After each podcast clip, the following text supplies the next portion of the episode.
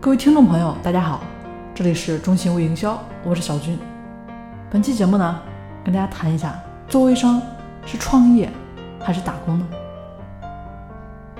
最近呢，有碰到这么一些微商朋友啊，他们在埋怨，埋怨什么呢？这个产品自己做产品没市场啊，自己在的团队呢，指导不好，或者说这个朋友圈呢，没好友，卖不动。那大家在做微商的时候会有这些心理吗？大家有没有发现，其实当这样抱怨的时候，也就是在证明一件事，想证明啊，我有努力过，不是说我不想把事情做好，而是这很难。但事实上呢，是我动过手，但是没动过脑。大家想一想，是不是这样？那这其实就是打工者的心态。就算说是按部就班的教他去执行，那成功了，他觉得是应该的；失败了呢？就有各种各样的借口，但事实上是他没有明白，其实微商创业就是自己给自己打工。如果说懈怠了，损失最大的只有自己而已。那造成这种原因的根本呢，当然除了代理自身的原因，还有就是上级的一个指导方式。一个呢就是越级管理，团队成员之间如果说不互加啊，其实也有一定的道理。那其实有些呢，就算说。这学习的名号，其实也不太合适啊，因为往往层级不明确，也会造成代理之间的一个脾气上涨啊。比如说我呢，能和创始人直接联系，你们不如我，这样其实不仅不利于你团队老大呢来了解团队成员的一个进度，同样的，是不是也影响团队的这么一个和谐氛围啊？那另外一个原因呢，就是能力上的一个差距，大家彼此之间的能力差距。那台上一分钟，台下十年功，说的呢，就是要有表现出来的得到，就要有吃下去的这么一个付出。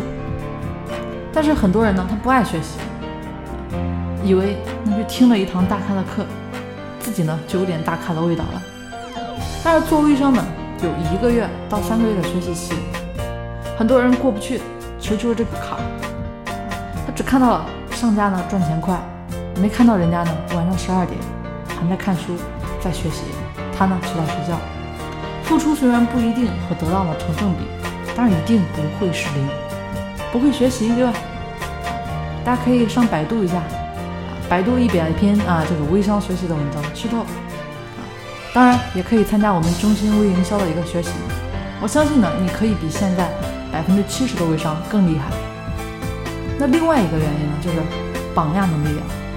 这里呢，给大家举一个真实的例子啊，有一个微商呢，前两个月的业绩不是很好啊，他们团队呢组织了一个学习班，由一个小组里面的组长呢带班学习，这一个月里面他的成绩呢提升的也是很快，但是两个月后他不做微商了，为什么呢？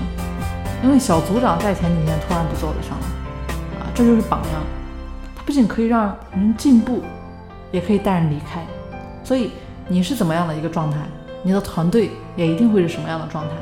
当然，也许呢有个别好苗子啊，但是相信我，如果说你状态不对，他一定会离开你；反之呢，他会跟随你。心态的问题啊，当然说到这个微商，大家这个心态的问题，需要的更多的呢是引导，潜移默化的引导。如果说你不想团队流失率很大。